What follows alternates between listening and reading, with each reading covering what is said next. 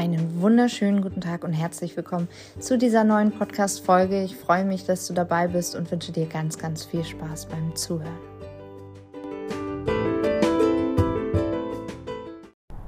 Einen wunder, wunder, wunderschönen guten Tag und herzlich willkommen hier von mir aus dem Auto zu dieser neuen Podcast-Folge. Ich freue mich riesig, dass du wieder dabei bist, dass, dass du lauschst, dass dich dieses Thema interessiert, heute soll es ja noch ein Interview geben zum Thema auch Hypnose und zum Thema ähm, ja, Persönlichkeitsentwicklung und wie man das so begreifen kann als Ergotherapeutin und Heilpraktikerin für Psychotherapie. Und die Anne Bagun, von der ich gerade spreche, die hat auch noch ganz viele andere Qualifikationen sich angeeignet über die letzten Jahre. Und ich bin ganz stolz, verkünden zu dürfen, dass sie meine und ich hoffe, damit trete ich niemandem zu nahe, meine älteste Podcast-Interview-Gästin ist. Da bin ich total stolz drauf und freue mich riesig, dass sie sich noch in ihrem Alter bereit erklärt hat, das äh, so mitzumachen. Und sie wirkte aber auch gar nicht irgendwie jetzt, als wäre das was Besonderes für sie. Trotzdem an der Stelle nochmal ganz, ganz lieben Dank, dass sie überhaupt da ja, so bereitwillig war, ähm, das auf diese Art und Weise durchzuführen. Und ähm, in der Recherche vorher ist mir auch aufgefallen, dass wir eigentlich nur so eine halbe Stunde auseinander wohnen. Dementsprechend ähm, hätte man das bestimmt auch vor Ort machen können. Wir haben das dann bei Zoom aufgenommen und ihr könnt eben diese Interviewfolge später im Anhang beziehungsweise ähm, als zweiten Teil oder als Hauptteil eigentlich auch ähm, noch hören in dieser Podcast-Folge, denn jetzt gibt es erstmal ein kleines Vorgeplänkel von mir. Das ist etwas ganz Besonderes und etwas ganz Neues. Und obwohl wir jetzt mit diesem ganz Neuen starten, gibt es heute auch ein Ende. Und zwar ein Ende dieser Episodenreihe. Ich habe mich entschlossen dazu, dieses Jahr keine weiteren Podcast-Folgen mehr hochzuladen. Ich gehe jetzt sozusagen in den Winterschlaf. Ich mache eine kleine Pause ich kann euch aber sagen, es wird nächstes Jahr weitergehen. Ich habe ähm, schon einen wunderbaren Interviewgast auch akquiriert und auch noch viele weitere. Aber auf einen bin ich ganz besonders stolz und zwar den Zeichner meiner oder meines Bildes, nämlich des König der Löwen Bildes. Wer mir auf Social Media folgt, Miriam Peto Coaching, der weiß, ich habe ähm, bei Instagram schon ein paar Mal dieses Bild hochgeladen, weil ich einfach so verliebt bin. Es ist ein ganz, ganz tolles Kunstwerk geworden und es hat so viele schöne Botschaften inne. Ich finde es einfach ganz grandios. Ich habe mir das anfertigen lassen ähm, kurz nach der Scheidung. Also das hat wirklich Bedeutung für mich und ähm, es ist einfach super, super schön geworden. Hängt jetzt über meinem Bett. Und ähm, ja, also den Herrn habe ich gecatcht und ich habe ähm, da ganz, ganz große Hoffnung in diese Folge, weil er einfach super motiviert ist. Er hat Ideen, er setzt die um. Das ist ganz was Besonderes. Das gibt es ja nicht so häufig auf dieser Welt. Ähm, je nachdem, worauf man natürlich seinen Fokus legt. Aber ich denke, viel mehr Leute haben Ideen, als die, dass es Leute gibt, die die auch umsetzen. Ich meine, sonst würden wir wahrscheinlich ganz an einem anderen Punkt sein heutzutage schon. Und ja, dementsprechend hoffe ich, dass ihr äh, da jetzt auch heiß drauf seid und dass ihr euch auch auf, auf das nächste Jahr freut, dass ihr mir erhalten bleibt als Zuhörer und ähm, dass ihr damit gut klarkommen werdet. Vielleicht hört ihr euch noch mal ein paar alte Folgen an. Man kann die ja nie, ähm, also jetzt heutzutage hört ihr die wahrscheinlich ja mit einem ganz anderen Ohr, als ihr die vielleicht vor einem Jahr gehört habt. Ich habe ja meinen Podcast jetzt auch schon seit ja, Ende März 2000 22. Ja, ja, richtig schön. Also eine ganz, ganz lange Zeit. Es sind irgendwie ähm, um die 54, 55 Episoden geworden. Und ich bin wirklich sehr, sehr froh darüber, dass ich das begonnen habe, weil es mir einfach auch super, super viel Spaß macht. Und trotzdem möchte ich jetzt gerne einmal ein kleines Päuschen einlegen. Und das liegt nicht zuletzt an diesem vergangenen Jahr. Ich finde, jetzt ist so die Zeit, wo man auch wirklich mal ganz, ganz viel noch Revue passieren lassen kann für sich, wo man ähm, auch reflektieren darf, was hat man alles schon geschafft, was hat man in diesem Jahr erreicht, wie weit ist man gekommen. Und für mich ist ja schon seit einigen Jahren gar nicht mehr da so der Stellenwert, okay, was für eine Karrierestufe habe ich jetzt erreicht, wo bin ich jetzt ähm, finanziell, was habe ich jetzt alles angeschafft. Ähm, ganz zu Beginn ähm, meiner frühen 20er ging es ja ganz schnell, okay, Auto, Haus, Hunde, ähm, Karriere, Jobwechsel, Anerkennung, Ansehen, ähm, dieses äußere Bild irgendwie darstellen und äh, sich dadurch auch von, also für meine, für mich war es so, sich dadurch auch äh, zu beweisen, dass man äh, was wert ist, so, ja. Und ähm, das hat mich aber nicht erfüllt, das hat mich nicht ähm, dahin gebracht, wo ich gerne, also irgendwo ja schon, ne? weil wenn das nicht gewesen wäre, hätte ich auch wahrscheinlich meinen Persönlichkeitsentwicklungsweg nicht so eingeschlagen, wie ich den jetzt eingeschlagen habe. Ähm, aber es hat auf jeden Fall nicht diese Erfüllung gebracht, die ich mir erhofft habe. Und mir sind einfach vom Kern her, ich bin einfach nicht so ein Mensch. Ähm, da musste ich, ich musste mehr zu meiner Essenz finden, mehr zu dem, wer ich eigentlich wirklich bin. Und ich bin eigentlich ein Mensch, der ganz, ganz andere Werte vertritt. Und mir sind halt Menschen wichtig. Und umso schlimmer war das letzte Jahr tatsächlich für mich, in dem ich zwei der Menschen, die, ähm, also die wichtigsten Menschen in meinem Leben, jetzt gehen lassen musste. Und äh, mit gehen lassen meine ich natürlich nicht, dass sie gestorben sind. Ne? Das hört sich so äh, schlimm und endgültig an, aber es ist einfach so, dass ich diese beiden Menschen jetzt nicht mehr in meinem Leben habe und äh, Wunder passieren müssten, damit das sich nochmal ändert. Ich möchte auch da nicht an irgendwelchen Hoffnungen festhalten, weil das den Trennungsprozess oder den äh, Verarbeitungsprozess hemmt. Dementsprechend, ja, ich bin da einfach dieses Jahr ähm, wirklich an Punkten gewesen, wo ich sagen musste, nee, äh, bis hierhin und nicht weiter und jetzt reicht's. Ähm, und das war ein Riesenschritt für mich, denn da musste ich von diesem theoretischen Steh für dich ein, ähm, lass dich nicht schlecht behandeln, du musst dir selber erstmal das geben, was du von anderen erwartest.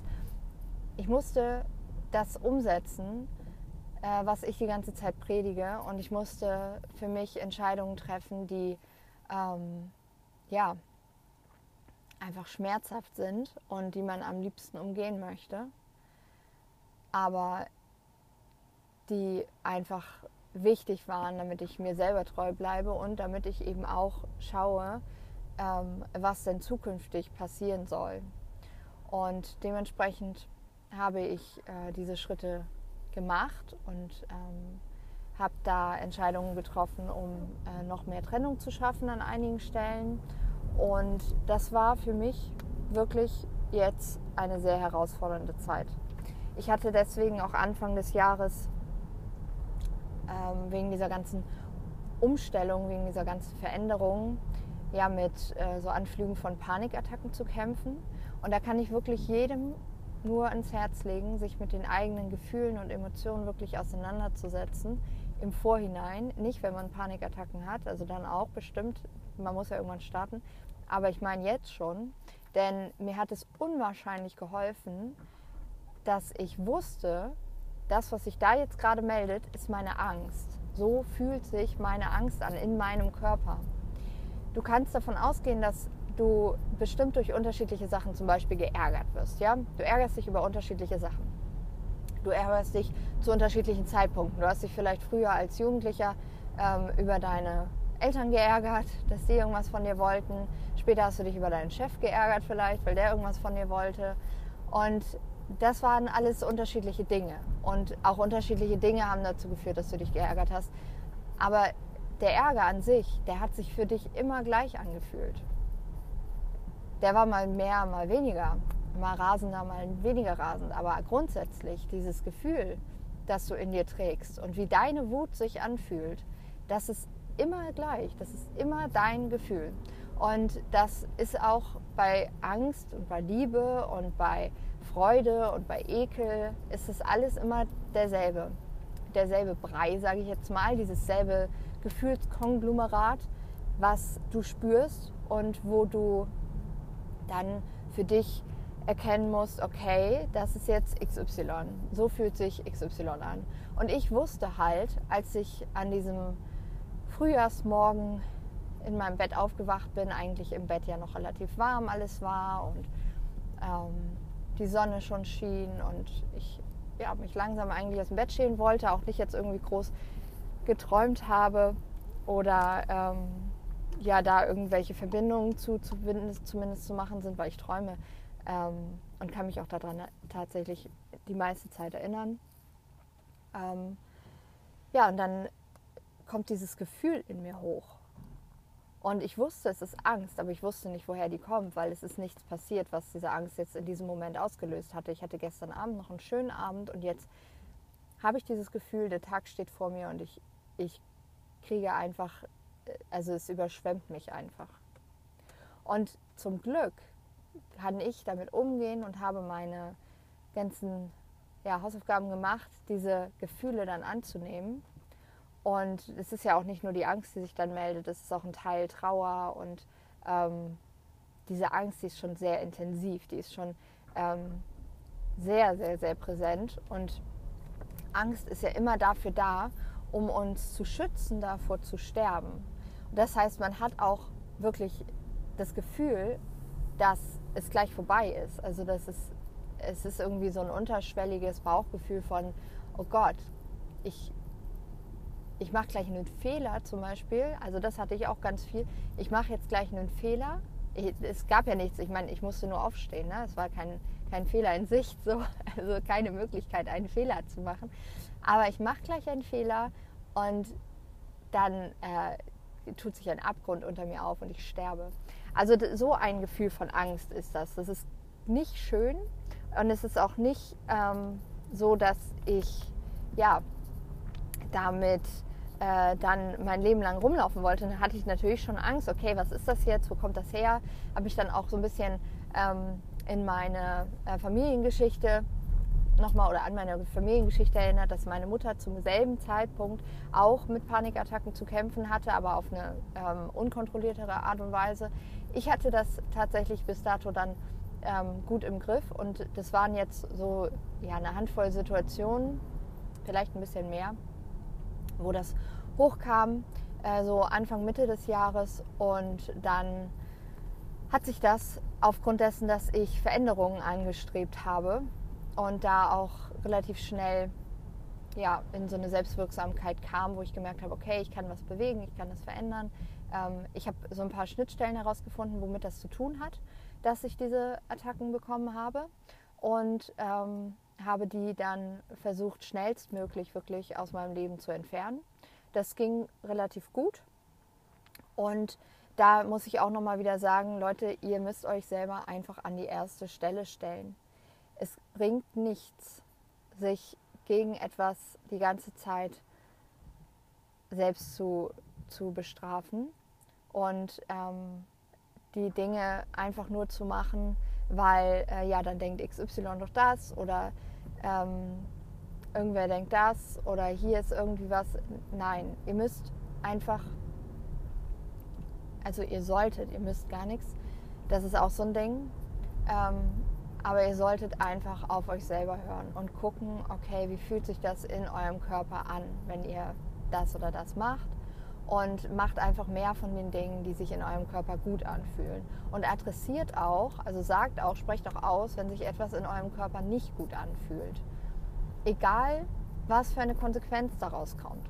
Und klar, in manchen Situationen ist es unangebracht und man kann das vielleicht nicht machen, aber ehrlich, wer sagt das? Wer legt diese Regeln fest und wer sagt, dass man das nicht irgendwann mal wieder umschmeißen kann? Weil ähm, es ist einfach wichtig für sich selber da zu sein, gerade wenn du was verändern möchtest, weil ähm, wenn du sagst, du bist glücklich so, wie du, wie, du, wie du bist und wie sich alles verhält und wie sich dein Leben gestaltet und so, ja gut, dann mach einfach weiter so. Aber wenn du an der einen oder anderen Stelle denkst, auch Mensch, das hätte ich gerne anders, dann fass dir an deine eigene Nase und guck, dass du dich da rausziehst, weil das hilft nichts da, dich durchzu, durchzukämpfen. Okay, jetzt nehme ich mal einen ganz kurzen Schluck zum Glück nicht verbrannt hier an meinem Chai. Hm. Den kann ich übrigens super, super empfehlen. Den Rio Chai ähm, von, ich weiß gar nicht, ja von Rio. Äh, Espresso Art ist das. Und der ist super, super lecker. Ich mag den richtig gerne. Ja, und ich habe heute nochmal eine neue Milch probiert, weil ich gebe ja immer äh, hunderte von Euros für diese Barista Soja Hafermilch. Nee, Soja Hafermilch nicht, Alpro Milch. Barista Soja Alpro aus. Ähm, Hafermilch hat mir immer zu viel Öl drin. Da ist ja, wenn ihr drauf guckt, der zweite Zutat irgendwie Sonnenblumenöl oder so. Deswegen nehme ich immer gerne Soja. Und ähm, jetzt habe ich mich mal für die, ähm, ach, wie heißt die denn? Pur Leben oder so. Von, die gibt es auch bei Rossmann, diese Marke. Ähm, entschieden. Die habe ich mir jetzt diesmal bei Famila besorgt. Und das ist eine Sojamilch, eine ganz normale Sojamilch. Und die hat äh, keinen Zucker drin. Und die schäumt auch. Also ich nehme die jetzt immer, weil die kostet irgendwie nur 29, 99 Cent. 29 wäre ein Schnäppchen. 99 Cent ist auch ein Schnäppchen. Anstatt diese 2,40 Euro, die man bezahlt, oder 2,50 Euro, wenn man ähm, die im Angebot kriegt, kostet, kostet die andere Sojamilch manchmal 1,99. Aber das ist ja ein Riesenunterschied. Also ich kaufe jetzt diese Pur Leben oder wie die heißt. Ähm, genau, das nur mal ganz kurz am Rande für alle, die vielleicht nochmal nach einer Milchalternative suchen und auch gerne was zum Aufschäumen haben. Äh, ich trinke damit halt auch alles wirklich, ne? Kakao oder ähm, ja, ein Soja, Latte Macchiato einfach oder ein äh, Matcha Latte. Ja, damit kann man eigentlich alles machen. Also mir schmeckt das richtig, richtig gut. Na gut, wie dem auch sei. Ähm, seid für euch selbst da, passt auf euch auf, steht für euch ein und äh, schaut, dass ihr ja, bei euch bleibt und guckt, wie fühlt sich das für euch im Körper an, wenn ihr Dinge tut. Ähm, das nächste ist noch, dass ich in dem Moment gemerkt habe, ähm, dass mich auch dieser Kontrollverlust, den ich zu spüren äh, schien, dass der mich gekillt hat. Also dieses Gefühl, wir wollen ja alle gerne, also nicht alle, alle, aber viele Menschen wollen einfach gerne Kontrolle haben.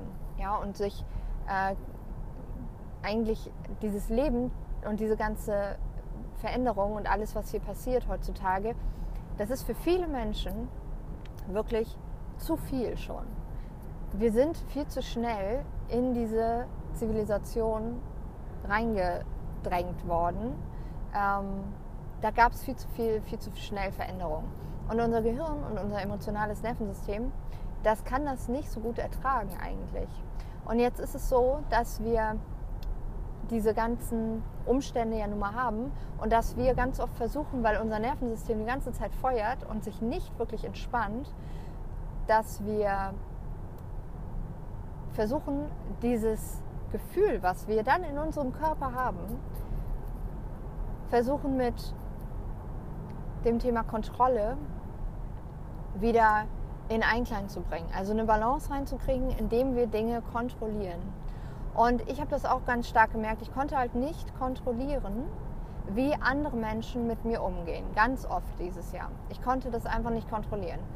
Das ist ja auch klar, ja. Ich meine, wie soll ich das machen? Aber ich habe für mich da, also das hat halt dann auch Dinge mit sich gebracht, so, ne? Und die fand ich äußerst unangenehm. Und das Thema war für mich dann an der Stelle zu sagen, okay, Miriam, äh, du hast jetzt Angst, du hast Zukunftsängste, du hast Angst äh, vor ganz vielen Dingen. Dir kommt das gerade hoch, dass, dass da ganz viele Dinge sind, vor denen du plötzlich Angst hast, die vorher sicher waren. Ähm, nicht schön, aber sicher. Und jetzt sind, ist diese Sicherheit auch noch weg.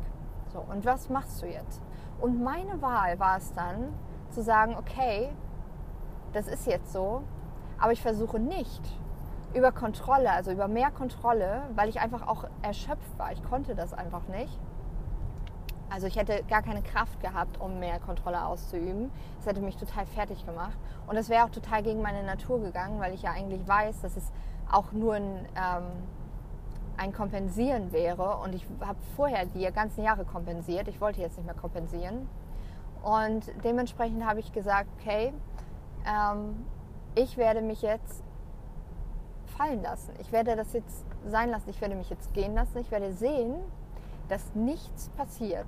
Ich möchte jetzt gerne diese Erfahrung machen, dass ich nicht mehr Kontrolle ausübe, sondern mich entspanne in die Situation, dass ich versuche, die Situation so zu sein, sein zu lassen, wie sie ist und meine Schritte natürlich gehen werde, damit man muss da so ein kleines Gleichgewicht finden zwischen auf der einen Seite alles so sein lassen, wie es ist und kommen lassen und auf der anderen Seite schon noch sich selbst natürlich eine Ausrichtung schaffen, damit ähm, man das jetzt die nächsten Jahre noch irgendwie auch äh, weiterführen kann. Also man muss ja schon einen Grundstock legen. Wenn etwas endet, muss man ja irgendwas Neues beginnen. Nach dem Ende kommt ja auch irgendwas von alleine, aber ich wollte es halt nicht allem, alles ganz dem Zufall überlassen. Dementsprechend habe ich gewisse Stellschrauben schon dann auch bewegt aber habe ganz, ganz viel den Fokus darauf gelegt, eben mich zurückzulehnen und erstmal mir auch für, für mich selbst die Erfahrung zu machen, okay, ich mache gewisse Dinge jetzt einfach nicht mehr. Und ich werde, obwohl die mich total unter Druck gesetzt haben, obwohl ich mich selbst total unter Druck gesetzt habe, obwohl ich das Bedürfnis hatte, diese Dinge doch noch trotzdem zu tun. Und ich habe sie gelassen aus dem Grunde, weil ich wusste, ich muss jetzt diese Lernerfahrung sammeln, dass ich mich zurücklehnen kann und dass die Dinge schon für mich passieren. Und das ist etwas gewesen, was ich, ich sag mal, zu 70 Prozent geschafft habe. Ich finde, das ist schon viel. Ich weiß auch nicht, ob ich da eine richtige Einschätzung treffe, weil es ist ja meine eigene Einschätzung und ähm, ich habe auch blinde Flecken. Ich weiß auch nicht, ob das wirklich so passiert ist oder ob ich mir das nur einrede. Aber egal, ob ich mir das einrede oder ob das wirklich so passiert ist, ich habe ja zum Teil eben diese Erfahrung dann gemacht und ich habe für mich ja diese Lernerfahrung trotzdem mitnehmen können, egal zu welchem, wie viel Prozent ich jetzt da wirklich zurückgetreten bin. Aber in meinem Kopf ist jetzt abgespeichert, okay Miriam, wenn solche Situationen sind und wenn du das Gefühl hast, du verlierst die Kontrolle, dann ist das halt in erster Linie auch vielleicht nur mal ein Gefühl und lass es erstmal laufen. Weil ich denke mir dann auch ganz oft, okay, in fünf Jahren interessiert das kein Schwein mehr, was den einen oder den anderen Monat war. Oder in zehn Jahren oder in 20 Jahren. Ich habe ja jetzt auch schon ein paar, ähm, ich sag mal, auch Beziehungsenden durch. Und in dem Beziehungsende fühlte sich das teilweise echt grauenvoll an und ganz furchtbar. Aber danach, also als es dann durch war, oder als ähm, dann auch andere Dinge einfach durch waren, da war das dann okay. Ja, da konnte man dann zurückblicken und hat gesagt, okay, das habe ich jetzt überstanden. Und ich hatte ja auch schon angeteasert, ich möchte heute gerne nochmal über Heilung sprechen. Ich finde, das Thema Heilung wird ganz oft total missgedeutet, missverstanden. Wir gucken dann nicht hin, okay, ähm, derjenige, der hat eine Verletzung und äh, die muss geheilt werden. Und wenn derjenige dann sagt, ja, nee, habe ich, hab ich schon mit mich beschäftigt und bin ich eigentlich schon drüber hinweg, dann denken wir so, okay, da ist wieder, da ist wieder gar nichts irgendwie mehr von zu spüren, von dem, was mal war. Aber das ist ja nicht der Fall. Selbst wenn wir eine körperliche Narbe haben, ja, merken wir ja, dass an der Stelle die Haut ein bisschen dysfunktional ist, dass sie vielleicht gespannt ist, dass sie nicht mehr so diesen äh, Wärme-Kälte-Austausch machen kann, dass da einfach auch was optisch zurückbleibt. Ja? Also wie viele Narben habe ich auf meinem Körper? Und man merkt ja, dass die nicht, die sind vielleicht auch empfindlich, die sind vielleicht auch Kälte, Wärme empfindlich, die sind ähm, auch vielleicht einfach sensibel, wenn man drüber fest. Und genauso kann man sich auch, finde ich, immer dieses Thema Heilung bzw. geheilt sein und ähm, psychische bzw. seelische Verletzungen vorstellen. Denn wir dürfen nicht davon ausgehen, dass jemand komplett heil ist oder dass diese Heilung dazu führt, dass man nicht sensibel ist, dass man nicht auf Wärme und Kälte trotzdem reagiert oder dass man nicht vielleicht starr ist an dieser Stelle oder halt unfunktional. Das finde ich müsste viel mehr noch akzeptiert werden, vor allem und das vor allem bei uns selbst das ist so wichtig, dass wir uns selbst einfach viel mehr akzeptieren, so wie wir sind. Und ich denke, das können wir auch so total gut und viel, viel besser noch, wenn wir für uns selbst einfach begreifen, dass wir nicht auch nicht alleine sind. Deswegen teile ich so gerne meine eigenen Gefühle, Emotionen, Erfahrungen und so weiter, weil ich einfach glaube, dass das ganz, ganz viel helfen kann dabei, dass sich jemand anderes vielleicht, nicht du, aber vielleicht jemand anderes einfach, der einen Podcast hört und vielleicht auch du oder vielleicht jemand Bekanntes von dir und du sendest das nochmal weiter, damit der das nochmal hört oder die. Dass wir einfach schauen, okay, Leute, wir haben alle irgendwie unser eigenes Päckchen zu tragen und das ist mal mehr und mal weniger ausgeprägt und die einen haben es vielleicht jetzt schon gerallt und die anderen, die brauchen noch bis sie 50 sind oder auch länger, ist ja total egal. Respect the Timeline, sagt Ferdinand Beck immer, finde ich total gut. Oder Britney Bond, die beiden, die äh, habe ich gerade im Moment auch gefressen. Also äh, auf eine liebevolle Art und Weise. Ähm, vor allem sie. Er ist ein bisschen, naja, äh, da bin ich noch nicht so hinter, aber bei ihr bin ich auf jeden Fall großer Fan. Und die sagen immer Respect the Timeline. Also guck dir einfach an, mit wem du zu tun hast und an welcher Stelle ihres Lebens die vielleicht jetzt gerade sind. Und das kriegst du ja relativ schnell über Gespräche raus. Und ähm, selbst wenn ähm, du mit denen vielleicht ein Gespräch führst, mit Leuten in deiner Umgebung und denen versuchst, dir selber erstmal, wenn du dich öffnest, ja, dann kannst du ja einen Samen gesät haben. Wer weiß, was daraus erwächst. Irgendwann. Ja? Und dann erinnert er oder sie sich vielleicht dann zurück und sagt, ah, Mensch, da war doch mal stimmt, mit dem habe ich doch darüber geredet oder mit der. Und das, das hat die ja damals schon gesagt. Ja, und dann hat es vielleicht, vielleicht hat das einen Impact, oder ich glaube ganz fest daran, dass das einen Impact hat und dass das was bewegen kann in den Menschen. Und wenn es lange dauert und wenn es Jahre dauert. Ja. Genau. Amen.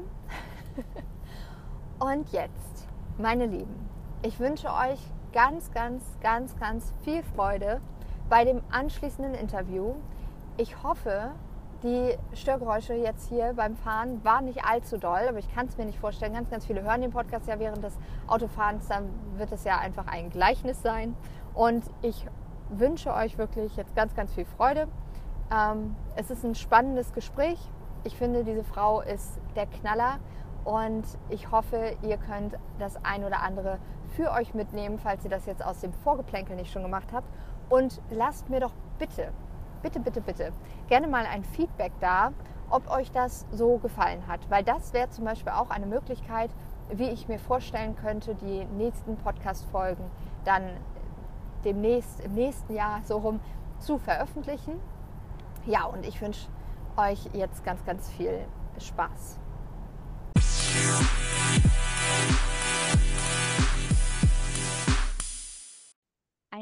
Wunderschönen guten Tag. Ich freue mich sehr, dass Sie heute dabei sind. Heute soll es wieder eine Interviewfolge sein und wir sprechen heute ja darüber, was Sie so machen und in welchem äh, oder welche, welches Portfolio von Methoden Sie auch so im Background haben. Ähm, die Einleitung, die habe ich ja schon gebracht und die ist ja auch relativ bezeichnend. Deswegen erzählen Sie doch mal ganz kurz von sich selbst nochmal. Wie würden Sie sich denn vorstellen? Was machen Sie denn so beruflich? Ja, also ich bin Anne Bagun, ich bin Ergotherapeutin. Ich habe mir jetzt auch ein paar Notizen gemacht, damit ich nicht alles vergesse. ich habe eine äh, private Praxis für Ergotherapie. Ich bin Heilpraktikerin für Psychotherapie habe Ausbildung in Hypnotherapie und Sexualberatung, habe äh, NLP-Masterausbildung, bin Qigong-Lehrerin, bin TRE-Providerin und vielleicht noch so zwei, drei andere Sachen. Wahnsinn. Das jo. ist erstmal schon mal richtig, richtig viel, was Sie da so geleistet und äh, mit sich mitgebracht haben. Was war denn so der Einstieg? Also irgendwo mit muss es ja mal begonnen haben. Ja, mein Einstieg ist vor vielen zig Jahren gewesen, dass ich eine kaufmännische Ausbildung gemacht habe und mich irgendwann im Laufe der Jahre ähm, davon entfernt habe. Ich habe also schon eigentlich, also heute, wenn ich dieses junge Mädchen sehe, was damals die Ausbildung gemacht hat und wenn ich wüsste um die Schwierigkeiten, die sie hatte, würde ich sagen, um Gottes Willen, such dir was anderes, aber geh raus aus dem Büro. Aber als ich noch gelernt habe, es ist ja nur viele zig Jahre schon her, da war sowas halt einfach. Also die Auswahl war eben halt also für mich jedenfalls nicht so sehr groß. Und ich habe ähm, nach vielen Jahren irgendwann gemerkt, ich war dann vom Büro auch schon weg, habe dann auch eine Zeit lang als Haus- und Küchenhilfe gearbeitet. Ähm, da habe ich eine Ergotherapeutin kennengelernt mhm. und habe gedacht, wow, das ist dein Beruf. Also den möchtest du machen. Und dann habe ich mit 42 eine Ergotherapieausbildung angefangen. Ja. Und dann ging das eigentlich immer so weiter. Ich hatte mich eigentlich schon sehr früh, eigentlich schon als Kind für viele Sachen interessiert, die ich jetzt mache. Mhm. Äh, eben halt Hypnotherapie und, und, und ja, so ein paar alternative Sachen. Und das hat sich dann so im Laufe der Zeit, ja, hat sich das aufgebaut. Ja. Viele Fortbildungen gemacht. Und eigentlich immer noch dabei. Ist ja irgendwie so das Schönste auch, ne? wenn man sich dann wirklich mit seinen Dingen, die man so im Privaten eigentlich schon total interessant fand, beruflich beschäftigen kann. Mhm. Das ist ja mhm. immer so das, wovon alle träumen und wo alle sagen, ach, das wäre meins. Ne? Wenn man so das Hobby zum Beruf machen kann, das sind ja so die Dinge, die, die einen dann auch glücklich machen, erfüllen und wo man dann auch gerne dranbleibt und sich weiterbildet und immer mehr macht. Ne? Also deswegen kann ja. ich schon verstehen, dass sich dann so ein Portfolio da aufbaut. Also das ist ja, ja. wirklich jetzt äh, dann genau das Richtige. Ja, für mich schon. Weiß ich wie, aber das liegt vielleicht auch daran, oder, oder nicht aber, sondern und es liegt vielleicht auch daran, dass ich, ähm, dass ich gerne lebe mhm. und dass ich auch diesem Leben viel abgewinnen kann. Und alles eigentlich, was mir so passiert ist in meinen vielen Jahren, ja, eigentlich umgemünzt habe in was Vorteilhaftes. Mhm. Also ich möchte nicht ohne diese Erfahrung sein, die ich gemacht habe. Und ja. dann wäre ich nicht ich. Und ich glaube, das ist so auch einer meiner Vorteile, die ich habe. Ja. Und meine Stärke und meine Schwäche. ja, da haben wir auf jeden Fall was gemeinsam. Also ich habe auch so diesen, dieses Thema in meinem Kopf, dass ich und in meinem Herzen auch, dass ich nichts bereuen möchte. Also mich auch nicht da rein leiden möchte, dass äh, Dinge irgendwie passieren, die jetzt eigentlich anders hätten sein sollen. So, weil ich glaube, das macht ganz viel Leid und das macht auch ganz viel ähm, so, also man kann es ja eben nicht ungeschehen machen und mhm. es, es macht ja auch keinen Sinn, weil genau das einen ja dazu gebracht hat, wo man heute ist. Man hat deswegen die Entscheidungen getroffen, man hat, ist deswegen der Mensch geworden. Bin ich, bin ich sehr, sehr bei ihm. ja, das ist ja manchmal, das geht ja schon los, wenn man sagt, ach, hätte ich doch bloß. Ja, war aber nicht. Hat man nicht. Man hat zu dem Zeitpunkt vielleicht nur gerade diese Sachen zur Verfügung gehabt, wo man wusste, ich kann nicht anders reagieren als so.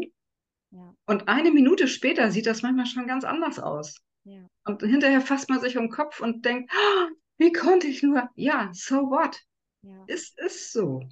Hey. Und man kann nur für, dann für die Zukunft eben halt sagen, vielleicht mache ich beim nächsten Mal möglicherweise eventuell eine andere Erfahrung. Ja. Ja, das stimmt. Wobei es ja manchmal leichter gesagt ist als getan. Ne? So wenn also wenn ich an manche Dinge denke, ist es ja schon so, dass ich da verstehen kann, wenn sich die Leute sehr, sehr da reindenken in dieses, ah, hätte ich mal. Äh, Gerade meine Mutter zum Beispiel, die ist mal zu spät nach Hause gekommen, weil sie sich verquatscht hat, weil da was war und da war ein Hausbrand. Und ähm, die Hunde sind dabei gestorben. Dementsprechend ist da natürlich dann dieses Denken darüber, okay, hätte ich mal natürlich nochmal was anderes so, ne? Ähm, und trotzdem kann sie es nicht ungeschehen machen. Sie kann es sie kann's nicht ändern, damit, dass sie sich kasteit, so, ne? Genau. Ja. Das finde ich auch. Ja, okay, jetzt sind wir so ein ganz bisschen abgekommen, aber ähm, ich hatte ja. noch eine Frage zu dem Na. Thema ähm, Ergotherapie. Was genau ja. ist es denn gewesen, was Sie daran so begeistert hat? Ähm, ja, was hat mich begeistert? Ich glaube, es waren damals einfach die Vielfalt an Möglichkeiten. Also, oder andersrum gesagt, also für mich ist so meine, meine Selbstständigkeit ein sehr hohes Gut. Und es gibt viele Leute, die werden unselbstständig gemacht, unselbstständig gedacht und vor allen Dingen wird ihnen gesagt, wie sie zu leben haben. Und da reagiere ich immer sehr, sehr allergisch auf sowas. Also Leute, die mich kennen, die kennen das auch. Also wenn die mir sagen, mach doch mal dies oder mach doch mal das, dann gehe ich also immer, kann ich sehr schnell sehr unwirsch werden. Mhm ähm, weil ich finde, dass jeder die Möglichkeiten, wie er leben möchte, eigentlich in sich hat und auch sicherlich die Vorstellung. Mhm. Und ich weiß vor vielen Jahren, ich glaube in einer meiner NLP-Ausbildungen, ich glaube, das war der Practitioner, da sagte eine Kollegin dann über jemanden in einem Rollstuhl, äh, naja, der möchte ja auch was anderes machen. Und unsere Ausbilderin sagte, ja, aber woher willst du das wissen? Mhm. Das kannst du nicht wissen. Das kannst du nur wissen, wenn du dich mit ihm unterhältst. Aber du kannst nicht von dir aus äh, wissen, wie er vielleicht leben möchte, weil das, das geht nicht. Und ähm, ich glaube, diese Möglichkeiten, oder als ich anfang, anfing mit Ergotherapie, also auf der Suche war nach was anderem, äh, habe ich gedacht, ich würde gerne Menschen die Angst nehmen. Vor was auch immer. Mhm.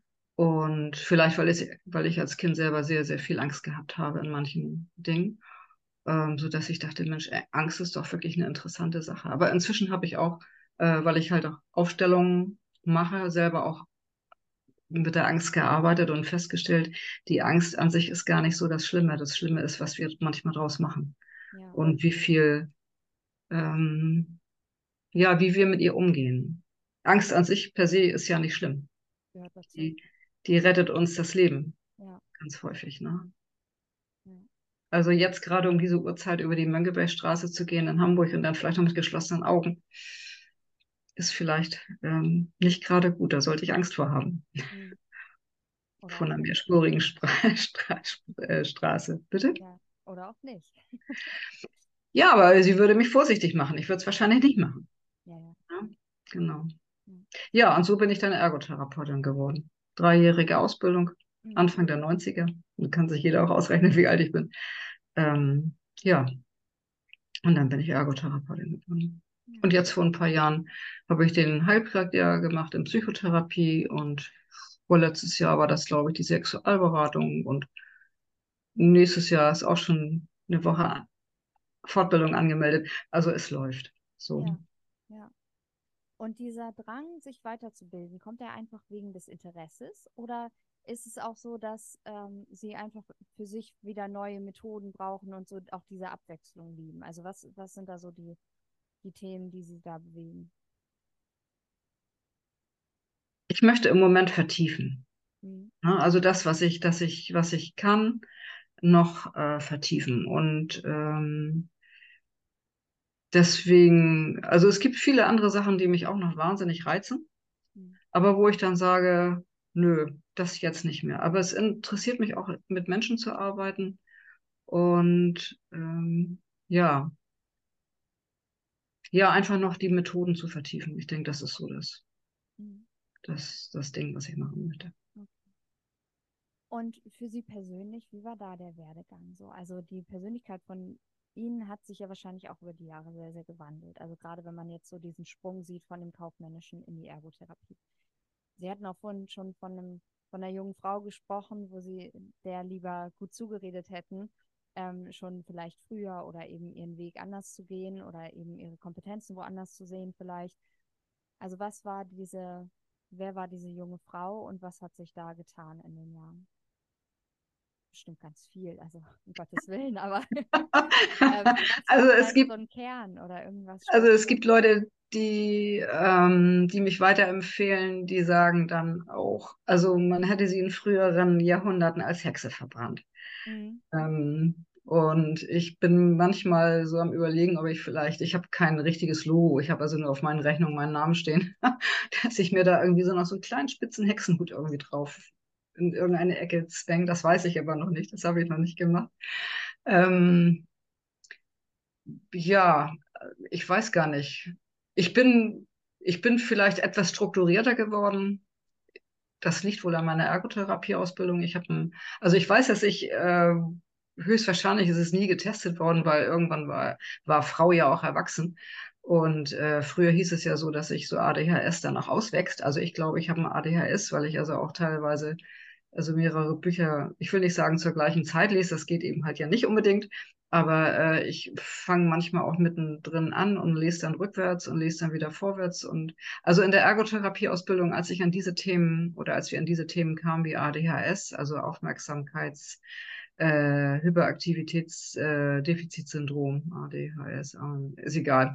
Mhm. Ähm, ja. Da erkannte ich mich wieder. ja. Da erkannte ich mich wieder und war sehr froh. Mhm. Äh, das, äh, das war mir also ich konnte dann besser damit umgehen. Mhm. Ne? Ich habe äh, mich dann auch zum Beispiel im Unterricht woanders hingesetzt, damit ich äh, das besser mitbekomme, damit ich, ich bin manchmal leicht ablenkbar und das ist auch jetzt noch, wenn ich irgendwie auf eine Feier gehe. Ich kann, ich kriege fast überall die Gespräche mit und es ist sehr, sehr anstrengend für mich. Mhm. Ne? Ich kann mich da nicht so abgrenzen. Ähm, deswegen ganz viele Zettel das mhm. ist so meine Struktur. Und wenn ich die habe, dann ist schon mal gut. Ne? Mhm. Und ähm, dann kann ich auch also ich habe jetzt überhaupt nicht mehr drauf geguckt auf die Zettel, ähm, dann kann ich auch meinen Weg finden.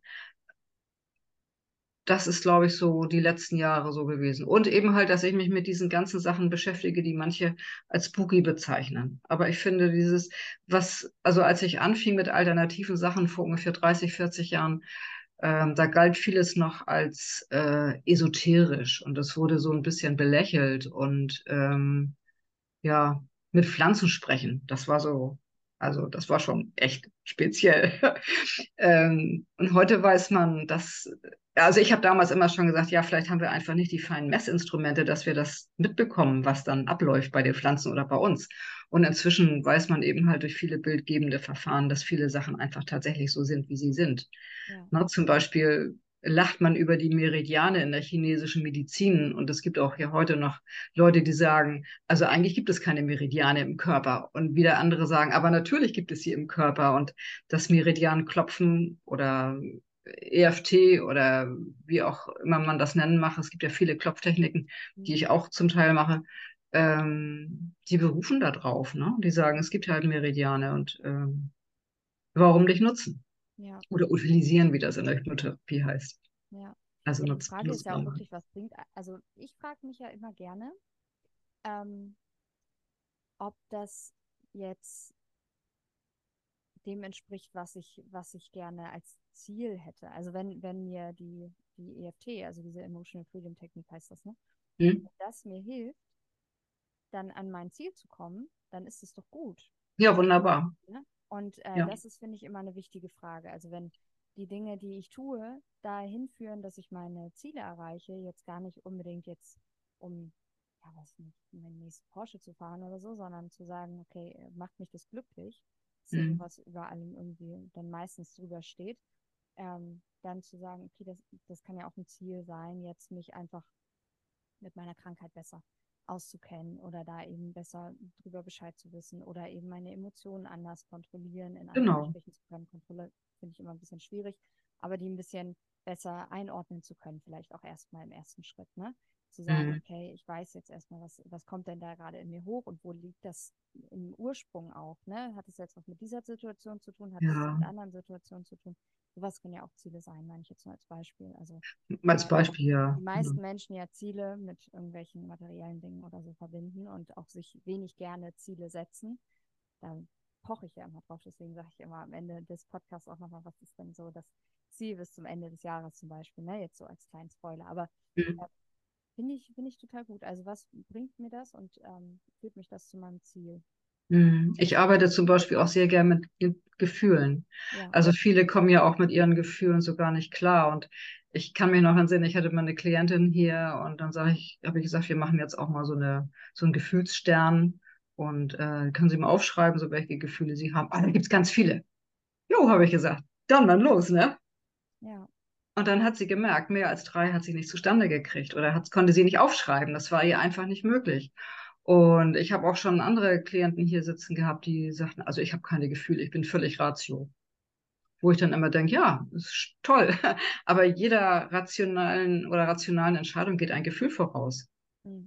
Also wenn ich mir zum Beispiel ein Auto kaufe, ja. äh, dann ist es vielleicht das Gefühl von Sicherheit oder es ist das Gefühl von, äh, kann ich mir leisten oder ein Gefühl von, oh, sieht gut aus oder ey, da mache ich was her mit. Das sind alles Gefühle. Das hat nicht unbedingt was mit der Ratio zu tun. Und ich finde, es ist auch manchmal sehr schwer zu scheiden und unterscheiden, was ist jetzt Ratio und was ist jetzt Emotion. Also das finde ich schon, schon sehr schwer.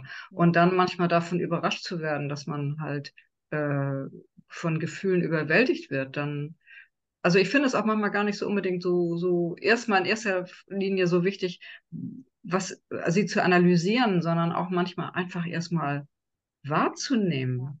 Na, zum Beispiel, mir liegt was im Magen oder ich habe was im Nacken sitzen oder ich kann, ich, ich habe Schwierigkeiten mit meinen Füßen. Meine Füße tun mir weh. Zum Beispiel, wenn ich irgendwie einen neuen Weg beschreiten will oder dieser Weg gar nicht das Richtige ist. Oder ähm, was hatte ich heute? Jemand hatte eine Verabredung, hat dann gemerkt, ey, geht gar nicht. Und dann gehe ich da auch nicht hin, eventuell. Ne? Wenn da sich schon der ganze Körper praktisch dagegen sträubt mit diesen ähm, somatischen Markern, wie sie dann heißen, äh, zum Beispiel Bauchschmerzen oder Kopfschmerzen oder auf einmal plötzlich von jetzt auf gleich eine Erkältung kriegen oder, oder, oder einen Juckreiz oder alles Mögliche. Und äh, dann kann man auch mal gerne sagen, ey, ah, ich bemerke dich gerade, du Juckreiz. Ähm, wahrscheinlich willst du mir irgendwas erzählen. Was ist es jetzt gerade? Das ist natürlich für viele spooky. Aber ich rede mit meinen Gefühlen und ich rede auch, wenn ich Schmerzen habe, mit meinen Schmerzen. Und also bin permanent im Kontakt mit mir eigentlich. Ja. Und das ist wahrscheinlich das, was so ein bisschen spooky ist.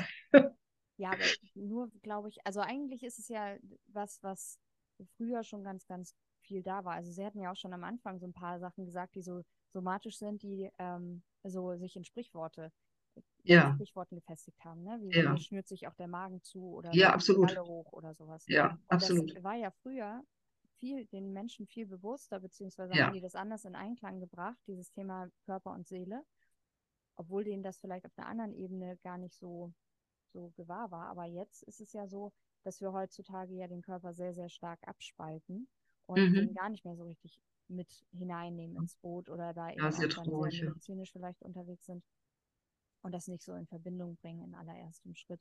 Und das ist schon genau traurig. Und ich finde gerade deswegen halt, wie sie auch dieses, also wenn man sich das, was sie alles jetzt sich angeeignet haben, anschaut, dann ist das ja ziemlich ganzheitlich. Also es geht ja wirklich in sehr, sehr viele Bereiche des Lebens mit hinein. Ne? Auch mit der Sexualität zum Beispiel, dass man das mhm. nochmal äh, sich auch nochmal wirklich mit ins Portfolio holt, finde ich mhm. super, weil also ich habe auch schon zwei Podcasts über das Thema gemacht, noch zusätzlich, auch mit Interviewpartnern, weil ähm, ich das auch total wichtig finde, einfach, dass da ein bisschen anders heutzutage drauf geschaut wird. Mhm. Ähm, und dass ja, man das viel mehr nochmal aus einem anderen Blickwinkel als jetzt vielleicht die, die Medien oder so das darstellen, dann mhm. betrachtet. Und ich finde das schön, wenn man so wirklich ganzheitlich an die Sachen rangeht und da ähm, schaut. Was wäre denn aber jetzt so Ihr Steckenpferd? Also wo oder wo sagen Sie, was ist jetzt das, was Sie wahrscheinlich total auf den Klienten drauf an. Und man kann es bestimmt auch nicht so pauschal sagen. genau. Moment vielleicht so, äh, so eine Passion oder was sagen Sie, was ist da total äh, schön und interessant und für Sie einfach auch so ein ja, Lebensveränderer vielleicht gewesen für einige Menschen? Also lebensverändernd glaube ich eigentlich nicht. Das ist mit Sicherheit so im Laufe der, der ganzen letzten Jahre entstanden. Mhm. Ähm, und ähm,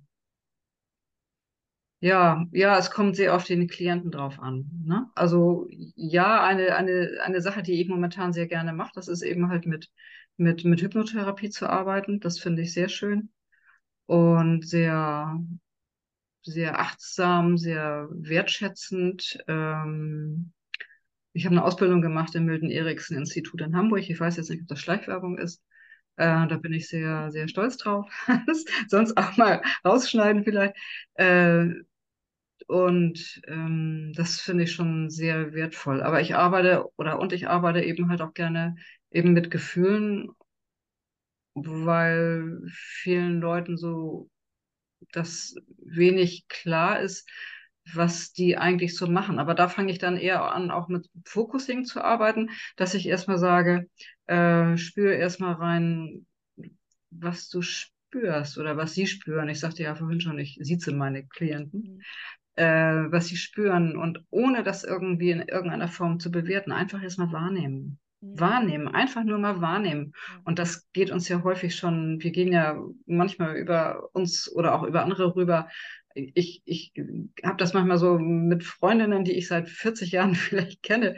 Na, dann wird dann gefragt, wie geht's dir? Und bevor ich eine Antwort parat habe, weil ich dann nachdenke, wie geht's mir eigentlich, da werde ich schon nach tausend anderen Sachen gefragt, vielleicht auch nur nach 575.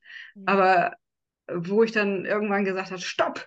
Du mhm. hast mich gerade erst gefragt, wie es mir geht. Ich bin noch am Formulieren. Und jetzt wirst du schon das, dieses, jenes, welches, was auch immer von mir wissen. Und das finde ich in dieser heutigen Zeit manchmal auch so ein bisschen verloren gegangen, dem anderen dahin zu hören, was der überhaupt sagt und wie er das sagt. Und, sondern wir haben auch häufig immer schon eine Antwort parat für den. Ey, dann brauche ich ihn nicht zu fragen. Also, das ist eine ganz einfache Sache. Ja. ja. Und was ich noch sagen wollte, was mir gerade so spontan einfällt, ähm, manche Leute, die denken ja immer, ja, du machst da so ein bisschen Hokuspokus. Persönlichkeitsentwicklung ist schon eine echte Herausforderung. Mhm. Also wenn man sich auf den Weg macht, um mal zu schauen, wer bin ich eigentlich und wie viele, weil ich arbeite auch mit inneren Anteilen sehr, sehr gerne. Ähm, und falls jemand nicht weiß, was ich damit meine, also bei mir ist zum Beispiel ein innerer Anteil, ich esse gerne Torte. Mhm. Meine Freundin hat ein Hofcafé und ich liebe ihre Torten. Ein anderer Anteil in mir sagt, Anne, du bist nicht ganz dicht. Guck mal deine Waage an. Ich wiege keine Tonne. Aber ich weiß genau, Torte essen ist kann schwierig sein. Und nun muss ich diese beiden Anteile zusammenbringen. Ne? Der eine Anteil, der gerne Torte isst und der Anteil, der sagt, ey, achte mal auf deine Waage. Und dann kann, können die beiden verhandeln. Das ist jetzt so ganz einfach mal so ausge, ausgedrückt. Ne? Aber ich arbeite, wie gesagt, gerne mit, gerne mit Anteilen. Aber dafür muss man, nee, muss man nicht. Man muss gar nichts. Äh, aber dafür ist es eben halt wichtig, sie kennenzulernen, wenn man sie dann kennenlernen möchte. Ja. Ne? Und das ist so das Spannende. Also wie gesagt, das sind, ich kann gar nicht sagen, ja, Hypnotherapie steht schon, glaube ich, ziemlich weit vorne, aber eben halt auch die Anteile, die Teilearbeit oder Anteilsarbeit und eben halt das Arbeiten mit, mit sich selbst im, im Großen und Ganzen. Ja. Ja, das stimmt. Das äh, Thema ist, ist, also Persönlichkeitsentwicklung im Ganzen ist sehr anspruchsvoll und hört auch nie auf. Und das genau. ist ja auch so, weil man ja schon integriert ist in dieser Welt und da passieren ja auch Dinge. Also mhm. man kann ja selbst, wenn man selber, also man müsste ja auf einer einsamen Insel ganz alleine sein und selbst dann, denke ich, würden einem Dinge begegnen, die einen zu so einer Entwicklung einfach äh, oder zu Wachstum zwingen würden. Ich finde, man hat das auch bei Castaway gut gesehen. Ja.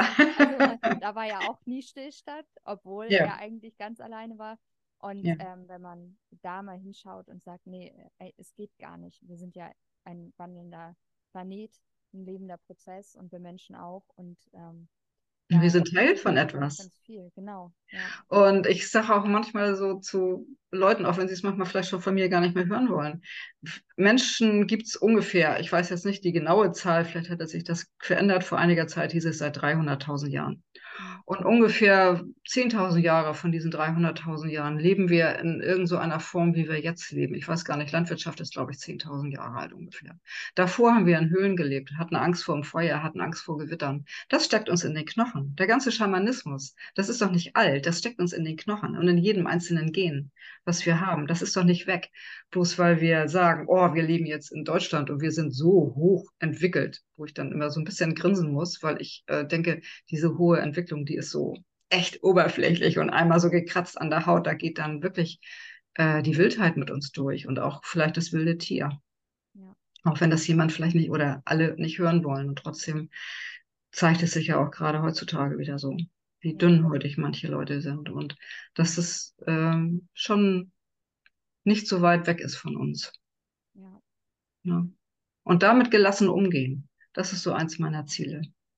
Ja. Ja, schön.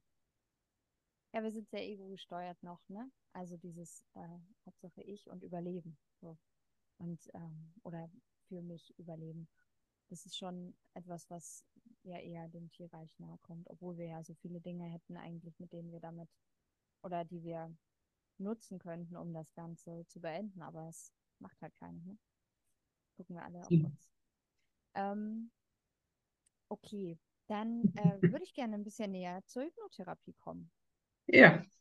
Und zwar ähm, gibt es da für meinen, also ich habe mich ein bisschen vorher, weil ich schon mal einen anderen Podcast äh, aufnehmen wollte zum Thema Hypnose, ähm, informiert. Und es gibt ja einen Unterschied zwischen dieser Showhypnose und der Hypnotherapie, in dem Sinne nicht unbedingt wie die Hypnose ähm, von den Grundprinzipien her, sondern von dem her, dass die Tiefe eine andere ist und dass natürlich auch der Zweck ein anderer ist. Können Sie da ein bisschen näher drauf eingehen? Also was ist Hypnose? Also bei der Showhypnose ist es ja so, Sie gehen als, als, als Besucher in eine, in eine Show und erwarten da bestimmte Sachen. Mhm. Ähm, soweit mir bekannt ist, und das muss ja nicht unbedingt stimmen, ist es so, dass eben halt schon äh, sehr ausgesucht wird, wen man da auf die Bühne holt. Mhm. Und äh, die Leute, die eine Showhypnose machen, wissen da sehr gut drüber Bescheid. Mhm. Wenn ich Hypnose anbiete, dann ähm, ist das keine Showhypnose. Na, weil eine Showhypnose ist eben halt, ähm, man läuft da vielleicht gackernd auf einem Bein durch die Gegend und kräht in der Gegend rum. Ja, oder kann irgendwas äh, mehr, ne? Bitte? So, ja, man kann irgendwas dann nicht mehr. Der, ja. Der so auch so das Typische, ja. dass irgendwie ja. hypnotisiert wird, dass er jetzt ja. seinen Namen nicht mehr kennt oder so. Ja, ja. Sowas, also äh, das vermeide ich.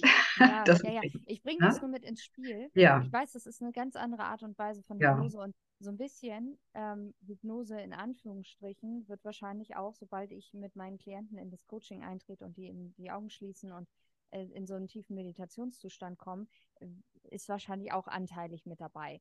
Ähm, das, was ich jetzt meine, ist, ähm, dass ja, oder wo ich darauf hinaus wollte, war, dass ja dadurch auch viele Vorurteile einfach entstehen. Ja, und ja. dass ganz viele Leute auf der einen Seite die Chance sehen in der Hypnose, weil sie denken, okay, dann habe ich diesen Knackpunkt, der vielleicht zum Beispiel mich einer Rauchentwöhnung näher bringt oder mhm. ähm, auch mein Essverhalten steuert. Mhm. Ne? Also viele mhm. Menschen wollen ja einfach diesen ja, diesen einen Knopf, wo sie draufdrücken können, wo sie dann ihr Verhalten. Fantastisch, ja, toll. Wollen. Ganz schnell und den direkten Weg, so nach dem Motto, aber keine Arbeit machen. Und ja. dann äh, auf der anderen Seite dieses, ähm, dass man eben ja auch in dieser Hypnose nochmal anders beim Unterbewusstsein angelangt und dadurch aber vielleicht auch sehr, sehr viel Kontrolle abgibt in dem Moment. Ne? Also diese, diese Machtlosigkeit, die man vielleicht in der Hypnose hat. Das sind ja so diese äh, Vorurteile, Vorurteile. Die man dann auch eben, genau, ja. die man dadurch ja. suggeriert bekommt, vielleicht durch so ja. eine Hypnose, die man dann mal gesehen hat. Deswegen wollte ich das nochmal so Ja, also bei einer Hypnose ist das ähm, so, dass, also viele stellen sich ja vor, sie haben dann die Augen geschlossen und liegen da irgendwo rum und äh, mit ihnen passiert irgendwas. Mhm. Bei einer Hypnotherapie haben sie jederzeit die Kontrolle über sich. Also Kleines Beispiel, ich war neulich beim Zahnarzt, musste eine längere Behandlung über mich ergehen lassen und der Zahnarzt hatte mir am Anfang so ein bisschen bange gemacht. Äh, er kriegt nächstes Mal von mir einen Zettel mit über medizinische Hypnose. Das kann man nämlich auch ganz gut machen, wie man eben halt schon Patienten von vornherein praktisch einfach sicherer macht. Also mir wurde gesagt, es kann wehtun und das Schmerzen und bla. Und, und ich bin da so ein bisschen mit dem Bammel hingegangen mhm. und habe festgestellt, ich habe mich während der Behandlung weggebeamt. Mhm. Selber. Also man kann ja auch sich selber weg in Hypnose versetzen. Und jeder versetzt sich von uns jeden Tag, jeder, jeder, auch jeder, der da vielleicht irgendwann mal zuhört bei dem Podcast, jeder versetzt sich täglich in Hypnose. Mhm. Wir brauchen nur mit der Bahn zu fahren oder irgendwo vertieft zu sein in irgendeinen Film oder in irgendein Buch oder in irgendein Gespräch oder was weiß ich. Und dann sind wir eigentlich in Trance. Weil der Zustand ist ja eine Trance. Und ähm, das heißt nicht, dass man irgendwo mit geschlossenen Augen in der Gegend rumliegt und man hat keine Kontrolle mehr, sondern ich wusste sehr wohl, was da passiert neulich. Mhm. Ich war nur irgendwie dann doch sehr erstaunt, als dass die Beleuchtung auf einmal anders war und mir gesagt wurde, so, wir sind jetzt fertig. Ja. Und ich dachte, du warst jetzt in Trance, das ist ja stark. Du hast es immer versucht, das mal zu machen beim Zahnarzt und heute hat es mal geklappt. Ja. Und das fand ich toll. Weil es war auch eine Stunde, fast eine Stunde vergangen und ich wusste nicht, wo sie geblieben war. Ja. Und ich weiß nicht, vielleicht haben Sie es schon mal erlebt, Sie fahren Auto und stellen auf einmal fest, äh, wo waren jetzt die letzten zehn Kilometer? Mhm. Ja. Na? Oder Sie sind vertieft in, in, ja, in, irgendein, in irgendeinen Podcast, hören den zu und Sie kriegen überhaupt nicht mit rum, was passiert. Sie werden mit Sicherheit, wenn da was passiert, sofort wach sein. Und das sind meine Klienten auch. Also die Klienten haben jederzeit Kontrolle über ihre Situation. Und das ist eben halt auch manchmal vielleicht so die Sache, wo sie dann sagen, also ich war ja gar nicht in Hypnose. Das kann ja keine Hypnose gewesen sein. Mhm. Also es geht, es ist manchmal, das ist so ein, ja, es ist so ein, so ein, so ein, es ist schon, es ist schon ein, ein, ein anders wacher Zustand. Mhm. Weil es werden ja andere Bereiche des Gehirns angesprochen. Wenn man sich vorstellt, wir haben ja also jeder von uns hat ja Millionen von Erfahrungen in seinem Leben gemacht. Und wir nutzen nur vielleicht so die 50.000, die wir so kennen. Aber wir haben ungefähr noch keine Ahnung, wie viele Millionen noch im Hintergrund. Aber auf die können wir nicht zugreifen, weil wir sie gar nicht ja, parat haben. Ne? Wir haben sie einfach nicht vor Augen. Und das ist in einer Hypnose so, dass ähm, ähm, ja, dass man einfach andere Möglichkeiten hat, weil man auf andere Bereiche des Gehirns zugreifen kann. Und das kann man auch messen. Ne, das kann ja mit bildgebenden Verfahren gemessen werden. Das ist ja nicht mehr so ein, so ein Hokuspokus, wie man das früher gedacht hat. Ähm, aber wie gesagt, die, die, und es ist auch manchmal so, dass Klienten während einer Hypnotherapie, sie gehen rein in die Trance und gehen wieder raus aus der Trance. Und dann gehen sie wieder rein und dann gehen sie wieder raus. Ja, und dann erzählen sie mir irgendwas und dann merke ich wieder, anhand auch der, meiner Frage dann hinterher, wie lange meinen Sie denn, dass es gedauert hat jetzt? Ja, zehn Minuten. Nee, habe ich dann neulich mal gesagt, das wäre jetzt eine knappe Stunde. Ja. Und derjenige war vollkommen erstaunt darüber. Ähm, und ich habe meinen Zettel vollgeschrieben. Ich mache mir währenddessen dann Notizen, mhm. weil ich dann auch auf die Sachen eingehe, die mir erzählt, die mir erzählt werden. Und ähm, also ich, es dreht sich eigentlich nur darum, dass ich eigentlich auf das eingehe, was der Klient mir sagt. Ja. Ne? Und bei einer Showhypnose ist es ja eher so, dass einem gesagt wird, ja, nun machen wir dies, nun machen wir das. Also eher so suggestiv mhm. und vor allen Dingen auch äh, direktiv. Also man macht eine Anweisung. Also ich hoffe, dass ich da nie keinem Showhypnotiker auf die Füße trete jetzt. Ähm, und bei uns wird das eher so permissiv gemacht. Wir laden ein.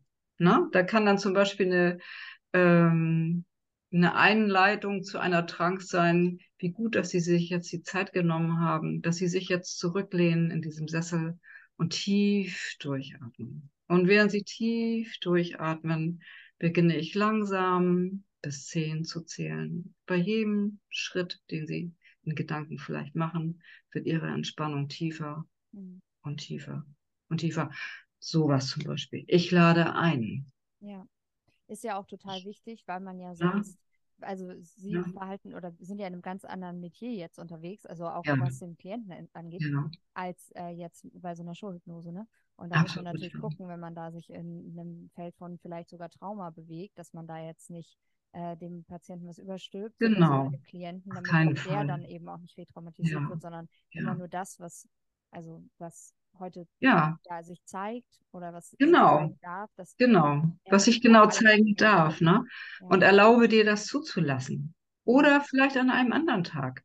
Ich hatte neulich auch mit jemandem was, da haben wir gesagt, dann ähm, sprechen Sie mit sich. Schauen Sie, ob Sie es oder mit Ihren Anteilen. Schauen Sie es, ob Sie es jetzt erledigt haben wollen oder irgendwann später. Ja. Alles ist möglich. Ja. Alles kann, nichts muss. Das ist das ist so das. Und das finde ich unglaublich wertschätzend und sehr, sehr, sehr angenehm. Ja. Ja, schön. Was sind denn so äh, Themen, die Sie mit Hypnose bearbeiten?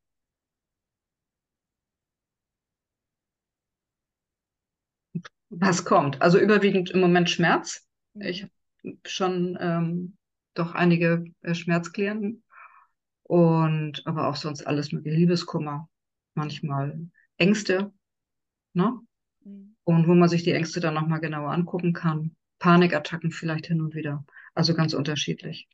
Ne? Und ja, und das eine oder andere Trauma. Und viele Leute mit Schmerzen, wohl nicht alle, aber bei einigen kann man schon sagen, da gehen so die Forschungen hin, haben eben halt in ihrer Kindheit dann auch äh, äh, Misshandlungen erfahren. Mhm. Und ähm, wenn sie eben halt älter sind, dann ist häufig gut eingekapselt in irgendwas anderes, aber manchmal ist dann eben halt ein Schmerz da, der eigentlich so nicht sein kann, aber dann trotzdem da ist. Ja. Und den kann man sich dann angucken. Und dann kann man ihm eine Form geben und vielleicht eine Farbe geben und dann kann man ihn vielleicht auflösen. Oder was auch immer. Ja. Da gibt es ganz viele Möglichkeiten. Ja, schön. Und vor allem, wenn man so viel im Background hat an Ausbildung wie Sie. ja. da gibt es ja noch mehr Möglichkeiten. Bin ich auch immer sehr, sehr dankbar für. Also die, die Möglichkeit, Ergotherapie und äh, Psychotherapie zusammenzubringen, ist irgendwie total großartig. Ne? Also ich habe eine Klientin hier, mit der ich koche. Ich gehe mit vielen Klienten auch raus. Mhm. Und äh, mit einer werde ich demnächst mal frühstücken gehen, sodass man dann einfach auch mal so ein anderes Umfeld hat und einfach auch mal gucken, wie das dann funktioniert und wie das läuft und wie das geht und so weiter. Ja. Ja, wenn es dient, ne, dann ist das, ist das auch ein Mittel und Weg. Einfach ja. mal die, die Umgebung zu wechseln. Naja, vor allen Dingen ist es ja auch so, viele, auch mit Depressionen, die bewegen sich dann relativ wenig oder auch mit Schmerzen bewegen sich manchmal relativ wenig. Und ähm, wenn man dann mal spazieren geht, dann kann man auch mal einfach mal gucken, wie derjenige sich bewegt, wie er sich draußen bewegt. Also da kommen ganz viele Sachen zusammen. Ja. da habe ich dann so, dann gucke ich aus verschiedenen Gesichts-, also Blickpunkten und Blickwinkeln und so weiter. Aber, und das wird auch, versuche ich meinen Klienten auch immer zu machen, es geht bei mir auch darum, mehrere Lösungsmöglichkeiten zur Verfügung zu haben. Es geht ja nicht immer nur entweder oder. Es gibt ja vielleicht auch ein sowohl als auch. Ja. Na? Zum Beispiel die Torte essen und trotzdem aufs Gewicht achten. Ja, ja klar. eher meine Strategie. um bei dem Beispiel zu bleiben, ne? dann ja. fällt halt manchmal das Mittagessen aus und ich fahre zu meiner Freundin ins Hofcafé und dann nehme ich zwei Stück Torte. Ja. Und da sie ihre Torten in Zehnerstücke teilt, ist es, äh, sind das große Stücke Torte. Ja, gut, okay. ja, schön. Ähm, wie sieht es denn aus? Das ist ja immer noch teilweise ein Thema. Wie viel würden Sie denn sagen, sind diese Hypnosen von den Krankenkassen mit unterstützt und zu wie viel Prozent nicht? Also ich, bei mir bezahlen die Leute privat. Ja. Bis auf einige ganz wenige, mit denen ich da eine Sonderregelung habe. Mhm. Äh, ansonsten ähm, denke ich auch gerade so bei so einer, egal ob sie nun als Ergotherapeutin eine psychisch-funktionelle Behandlung machen oder ob sie irgendwie äh, zur Psychotherapie gehen. Ähm, ich finde es manchmal nicht so schön, wenn das in irgendwelchen Unterlagen, außer bei meinen eigenen, dann auftaucht. Und wenn man mit einer Krankenkasse abrechnet in irgendeiner Form oder das einreicht bei einer Krankenkasse, dann ist das irgendwo niedergelegt. Ja. Und ähm, das ist ja doch manchmal so, wenn dann in irgendwelchen Unterlagen auf einmal auftaucht, ja, hat vielleicht schon mal eine Psychotherapie gemacht oder sowas, das finde ich nicht ganz so schön. Ja. Also die Leute kriegen von mir ihre Rechnungen und was sie dann damit machen, außer dass sie sie mir bitte bezahlen oder gleich, gleich bezahlen, wenn sie hier raus sind, dann ist das auch gut. Wie gesagt, es gibt Ausnahmen. Ähm, da gibt es dann eine andere Regelung, aber das erzähle ich denen dann selbst. Ja, ja finde ich auch es ist ähm, wirklich teilweise blöd, was reingeschrieben wird, nicht nur bei äh, Ergotherapie oder so, wenn, was da manchmal vielleicht abgerechnet werden könnte, wo man mhm. sich aber dann als Ergotherapeut eben Gedanken drüber machen muss, okay, was hat denn jetzt der, also was sind denn die Konsequenzen für meinen Klienten dann? Aber auch bei Physiotherapeuten, das habe ich jetzt ganz oft ja. in meinem anderen Bereich der Versicherung, dass äh, die ja, Kundinnen und Kunden einfach hingehen zum Physiotherapeuten eigentlich nur was mit dem Rücken hat, eine Verspannung. Auch nur für einen gewissen Zeitraum, weil gerade Umzug war oder was auch immer. Mhm. Und dann werden da andere Diagnosen reingeschrieben, die das eben ein bisschen mehr äh, ausschmücken. Ähm, das ist halt eben wirklich, wirklich was, was schade ist. Ne? Also unter dem Aspekt finde ich das auch äh, schwierig dann teilweise, was dann da als Diagnose steht.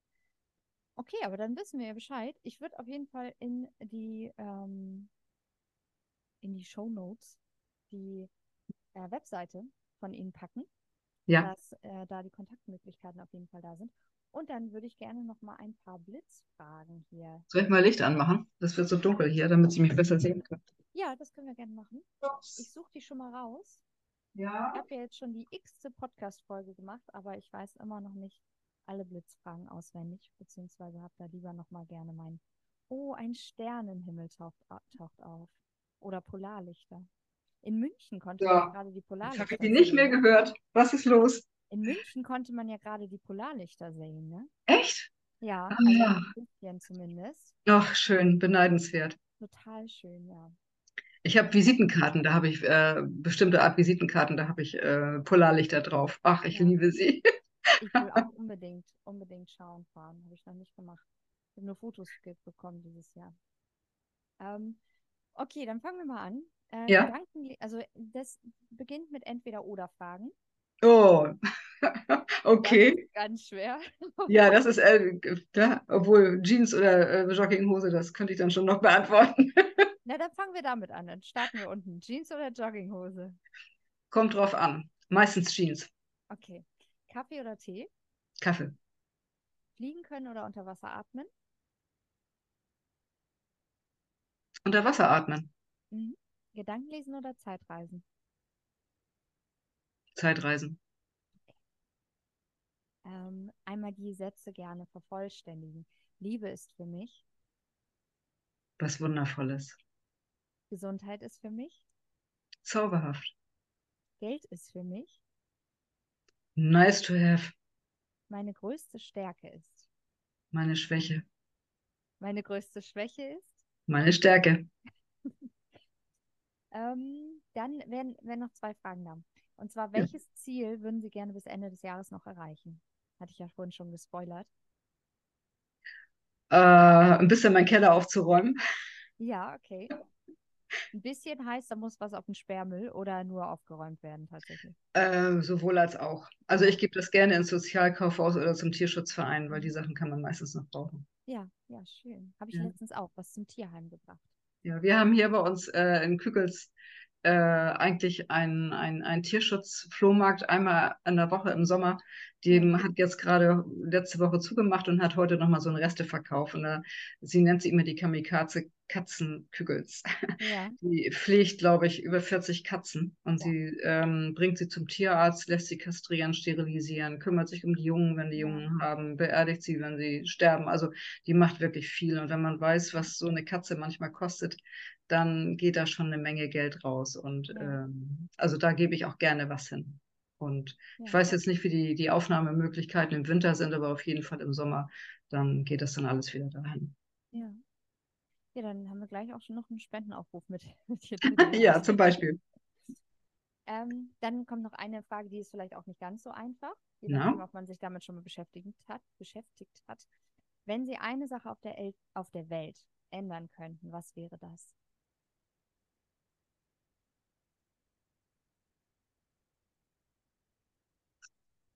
Das ist, ach Gott, da fallen mir so viele Antworten ein.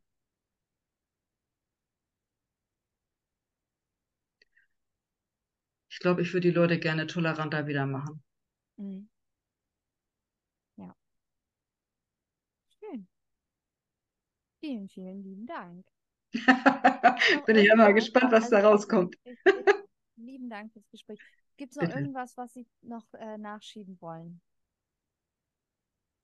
Oder soweit alles, alles gesagt? Also es war mein erster Podcast. Ich bin gespannt, was da rauskommt. Ja. ähm, ich hoffe, das ist alles ähm, gelungen. Ja. Und äh, Sie haben viel erfahren. Für mich und auf die... jeden Fall. Ich bin, bin glücklich damit. und die Hörer halt auch und Hörerinnen. Ja.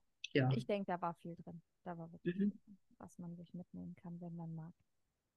Okay, okay. dann wünsche ich jetzt einen ganz, ganz schönen, schönen Abend. Mhm. Und äh, vielen lieben das Dank für die Aufnahme. Bitteschön. Bis dann. das war es auch schon wieder mit dieser Podcast-Folge. Es hat mir total viel Spaß gemacht, muss ich sagen, diese letzten Folgen alle mit euch zu teilen. Und ich hoffe, ihr konntet das ein oder andere für euch mitnehmen. Ich hatte ja noch gesagt, ich hätte gerne ein Feedback von euch. Deswegen habe ich bei Spotify zumindest eine Umfrage hochgeladen, wo ihr jetzt gerne einmal abstimmen könnt, ob es so ist, dass euch dieses System mit dem Vorgeplänkel und der anschließenden Interviewfolge gefallen hat dann könnte ich das vielleicht nächstes Jahr direkt mit umsetzen. Und ich habe euch natürlich die Daten von der Anne Bagun in die Shownotes gepackt, sodass ihr direkt auf ihre Webseite kommt und sie kontaktieren könnt, wenn ihr Lust darauf habt. Jetzt sei mir nichts weiter zu sagen, außer Habt einen schönen Abend und ein wunderbar herrliches, wundervolles restliches Jahr. Bis dann.